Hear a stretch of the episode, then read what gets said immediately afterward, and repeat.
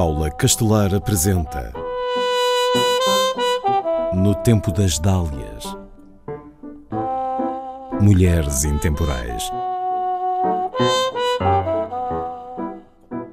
É uma figura querida dos guineenses, mas há pouca informação disponível sobre ela, daí que me tenha baseado no trabalho de investigação feito por António Júlio Estácio, intitulado Nhabi Jagó, respeitada personalidade da sociedade guineense.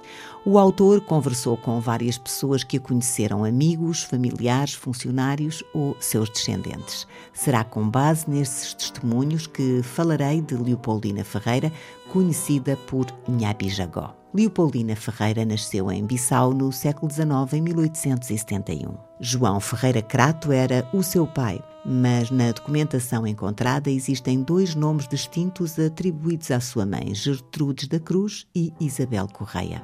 Segundo um dos entrevistados de António Estácio, Agostinho Pires, a mãe de Nha Bijagó era uma mulher dos Bijagós e o pai era um branco de Portugal, negociante de peles de gado bovino e de crocodilo. Conta uma das suas netas que, quando casou a primeira vez, aos 13 anos, a avó ainda brincava com bonecas. O marido é o empresário bem-sucedido José Lido Pontes, de quem adota o apelido. Leopoldina Ferreira Pontes, em viúva dias antes de completar 29 anos, ficando sozinha com três filhas pequenas. Passa a ser ela a gerir os seus bens e, algum tempo depois, torna a casar. O novo companheiro, sobrinho do primeiro marido, é Luís Ledo Pontes, de quem tem mais duas filhas. Volta a enviuvar e casa uma terceira vez com Joaquim Pinheiro Figueiredo, de quem tem outra filha. Quando a menina tem sete anos, o pai morre durante uma viagem de negócios que faz à Alemanha.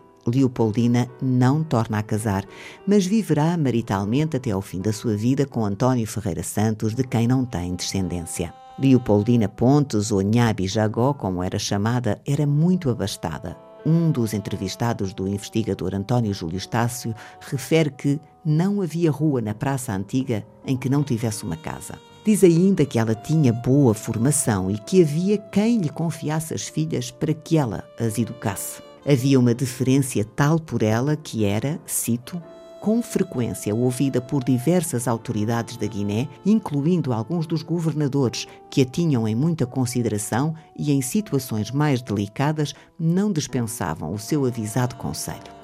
Leopoldina Ferreira ganhou um crescente prestígio ao longo da sua vida. É referida por vários entrevistados de António Júlio Estácio como tendo uma personalidade forte capaz de desafiar quem quer que fosse. O investigador conta que o governador Vaz Monteiro costumava ficar alojado perto da sua casa. Antes de nascer o sol, despertava e não mais conseguia dormir por causa do barulho feito pelas tarefas domésticas na casa de Leopoldina Pontes. Decidiu então queixar-se e pedir se era possível atrasarem o início do ruído. Nhab Jagó mandou dizer: Em sua casa, cada um faz o barulho que quiser. Deitava-se cedo, levantava-se cedo e gostava de almoçar ao meio-dia em ponto, como conta a neta Maria Isabel Barbosa, referindo, e cito, Perto dessa hora era a maior azáfama na cozinha, afadigando-se as criaditas para que tudo estivesse pronto. Refere também que várias dessas empregadas viviam na casa da avó até dali saírem para se casar.